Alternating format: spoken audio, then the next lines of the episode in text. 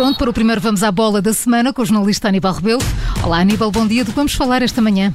Bom dia Maria João. Jorge Jesus quer um central antes do fecho de mercado e admite a saída de pelo menos um ponta de lança devido ao excesso de atacantes no Benfica, que à quarta jornada é líder isolado no campeonato, numa altura em que as ligas param devido aos compromissos das seleções. Mateus Nunes já não vai à seleção do Brasil. O Sporting bateu com a porta à convocatória feita por Tite e desta forma Ruben Amorim tem mais um jogador na preparação para o clássico com o Futebol Clube Porto. Já os Dragões viram Marco Gruzic ser chamado à seleção sérvia, apesar de ainda não ter jogado esta época devido à lesão. E começamos este Vamos à Bola pelo Benfica, que venceu o Tondela por 2-1 e assegura assim a liderança do campeonato, numa altura em que Aníbal a Liga para por causa dos jogos das seleções. Com 12 pontos, a liderança do campeonato, um plano de vitórias e exibições convincentes, a equipa, liderada por Jesus, vai para a paragem no campeonato como a única equipa 100% vencedora na Liga Portuguesa. Já com dois pontos de vantagem sobre os dois rivais diretos, falo do Futebol Clube Porto e do Sporting, e cinco para o Sporting de Braga. Ora, sobre o jogo na luz com o Tondela, o Benfica teve de sofrer para vencer, até esteve a perder a partir dos 22 minutos de jogo, mas na segunda parte e com as alterações no 11 inicial, as Águias empataram por Rafa aos 71 minutos, depois aos 88 Gilberto deu a vitória ao Benfica. Na análise a este encontro, Jorge Jesus elogiou o trabalho do adversário que obrigou os jogadores do Benfica a sofrerem em campo. O jogo complicou-se, uh, complicou-se. Uh, sabíamos que era um jogo difícil, mas complicou-se mais porque o adversário, uh, no, no, único remate que fez no golo, fez gol. aliás, eles fizeram durante o jogo todo dois remates na baliza, um deu gol.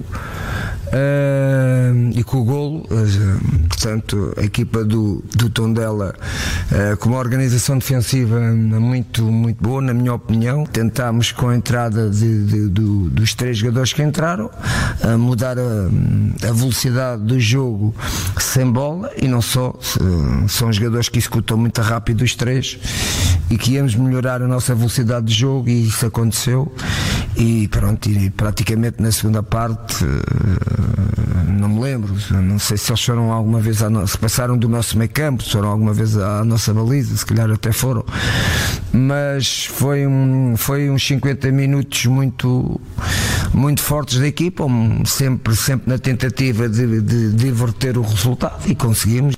Agora, agora é tempo de paragem com os compromissos das seleções. O próximo jogo do Benfica é na Liga, com o Santa Clara, que ontem conquistou os primeiros três pontos eh, desta época ao derrotar o Gil Vicente por 1-0 num jogo da quarta jornada em que as duas equipas terminaram com 10 jogadores. Depois do jogo frente ao Santa Clara, logo a seguir começa a fase de grupos da Liga dos Campeões. É, dia 14 de setembro, o Benfica vai viajar para a Ucrânia e vai jogar com o Dinamo de Kiev. E na reação ao sorteio da Liga dos Campeões, Jorge Jesus diz que os encarnados não podem estar preocupados com o facto de terem sido colocados no mesmo grupo de duas das melhores equipas da Europa. Falamos aqui do Barcelona e do Bayern Munique. O facto de estarmos num grupo, uh, se é mais forte ou menos forte, uh, se tu queres estar na, na Champions, não te podes preocupar. Não podes te preocupar nem com Barcelona, nem com Munique. Não, não vais para lá. Ficas em casa, vais para ficas em casa se estás preocupado com isso. E portanto, isso não me incomoda nada. Incomoda-me que hum, temos que ter capacidade, porque acredito no valor dos meus jogadores e que acredito em mim, uh, que é, é com os melhores que a gente cresce e que a gente se valoriza e portanto vamos ver se estamos uh, ao nível uh, da equipa do, do, do, do Dinamo de Kiev, do, do Bayern de Munique e do Barcelona.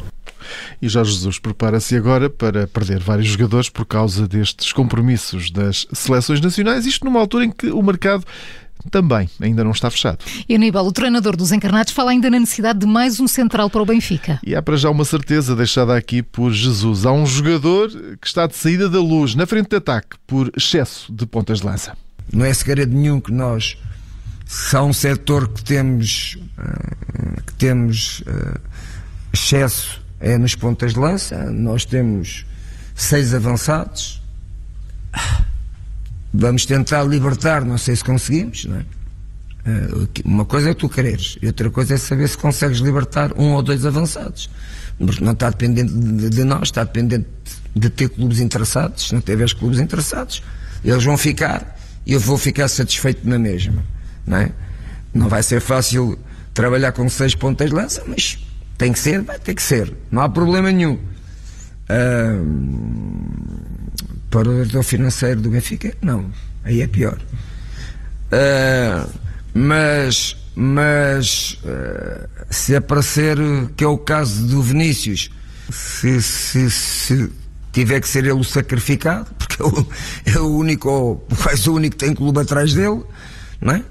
é vai ser ele um dos jogadores que sai em sentido inverso. Jorge Jesus diz que é necessário mais um central, isto porque nesta altura o Benfica só tem mesmo um jogador nessa posição para fazer substituições. O mercado de transferências esse vai fechar amanhã à meia-noite. E o Sporting fechou a porta à estreia de Mateus Nunes na seleção do Brasil. O Sporting optou por não dispensar o jogador e já informou por isso a Confederação Brasileira de Futebol. Os Leões defendem a legalidade desta medida com o facto de a convocatória do médio já ter chegado fora do prazo definido pelos regulamentos e com o risco de uma eventual quarentena de 14 dias no regresso a Portugal, uma vez que o jogador ainda não tem a vacinação completa. Desta forma, Ruben Amorim assegura que o médico, eh, que aliás que o médio estará à sua disposição para os jogos com o Futebol Clube Porto e o Ajax. E também Sebastián Coates vai falhar os próximos três encontros da seleção do Uruguai. Mas aí, devido à lesão, o Departamento Médico da Seleção Celeste comunicou que o central do Sporting está a contas, com uma inflamação no joelho direito e a realizar tratamento.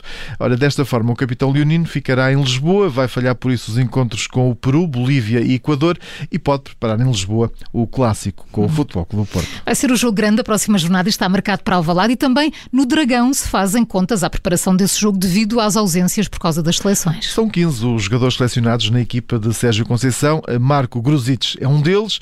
Ora, o médio de 25 anos tem realizado treino condicionado, mas isso não impediu o selecionador sérvio de o chamar, apesar da lesão que o impede até agora de ir a jogo no Futebol Clube Porto. Ora, Dragan Stojkovic conta com Gruzic para os próximos compromissos da seleção e, ao mesmo tempo, abre uma porta a Sérgio Conceição para poder ter este jogador em pleno para o clássico de Alvalade daqui a duas semanas. Avança hoje a edição do Record que o Sérvio eh, se encontra já na última fase de recuperação, pelo que poderá voltar à competição nesta jornada das seleções, o que seria também uma boa notícia para o técnico do Futebol Clube Porto. Gruzic foi uma peça importante na reta final da época passada e por isso mesmo a SAD dos Dragões fez um esforço junto do Liverpool para receber novamente este jogador por empréstimo. E Aníbal Rebelo, dos jogos de ontem na Liga, destaque para o derby do Minho. Com o Sporting de Braga e Vitória de Guimarães a empatarem num jogo sem golos na quarta jornada desta Primeira Liga Portuguesa de Futebol. O jogo foi realizado no Estádio Municipal de Braga. O embate entre os rivais minhotos deixou os bracarenses no sexto lugar com os mesmos 7 pontos do Boa Vista, enquanto os maranenses continuam em nono com 5. O Sporting de Braga somou o segundo jogo seguido, sem perder, depois da vitória eh, no recinto de Moreirense por 3-2, tal como o Vitória de Guimarães, que venceu na jornada anterior na recepção ao Vizela por 4-0. E a seleção A portuguesa de futebol começa hoje a preparação para os jogos de qualificação para o Campeonato do Mundo 2022. Seleção liderada por Fernando Santos a receber a República da Irlanda na próxima quarta-feira, no estádio do Algarve. Seis dias depois joga com o Azerbaijão, em Baku, mas pelo meio ainda vai defrontar o Qatar num jogo particular que está agendado para o próximo sábado em Debrecen, na Hungria. Ora, Portugal, lembro, lidera o grupo A da qualificação para o Campeonato do Mundo com 7 pontos, tem os mesmos da Sérvia. Já o Luxemburgo é terceiro com 3 pontos, à frente da República da Irlanda e do Azerbaijão, que ainda não pontuaram. Entretanto, Nelson de Semedo foi chamado à seleção portuguesa, substitui na convocatória Ricardo Pereira, ele que foi dado como inapto para os jogos com a República da Irlanda, Qatar e Azerbaijão. Ora, de acordo com a informação divulgada pela Federação, o jogador Leicester, que integrava a lista inicial de 25 jogadores convocados por Fernando Santos, eh, está dado como indisponível devido à lesão que foi contraída no sábado, eh, nos instantes iniciais da partida entre o Leicester e o Norwich para a Liga Inglesa. Ora, eh, face a esta indisponibilidade de Ricardo Pereira,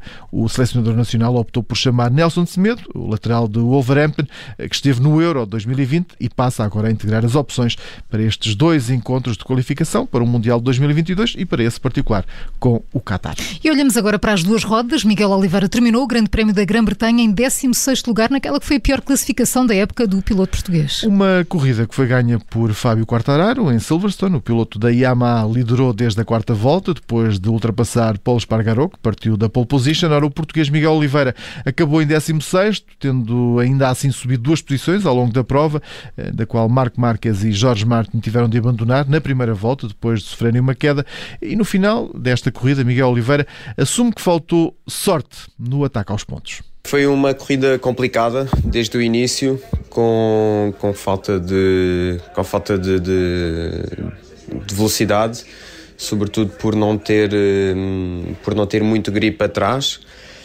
Mas dentro do, do cômputo geral do fim de semana, sinto que a corrida foi, foi um pouco melhor, uh, consegui manter-me num, num ritmo decente toda, toda a corrida.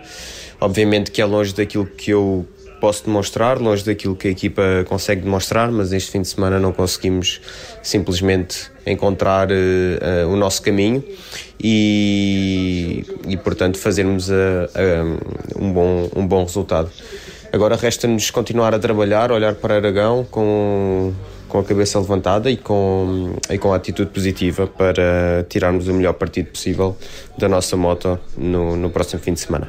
Miguel Oliveira no final do Grande Prémio da Grã-Bretanha, que foi ganho por Fábio Quartararo. Com estes resultados, eh, Quartararo alargou a vantagem no Mundial com 206 pontos. Já Miguel Oliveira não somou pontos nesta jornada. E assim chegamos ao fim do Vamos à Bola com o jornalista Aníbal Rebelo. Amanhã, nova edição, encontro marcado depois da síntese das sete e meia. Até amanhã, Aníbal. Até amanhã.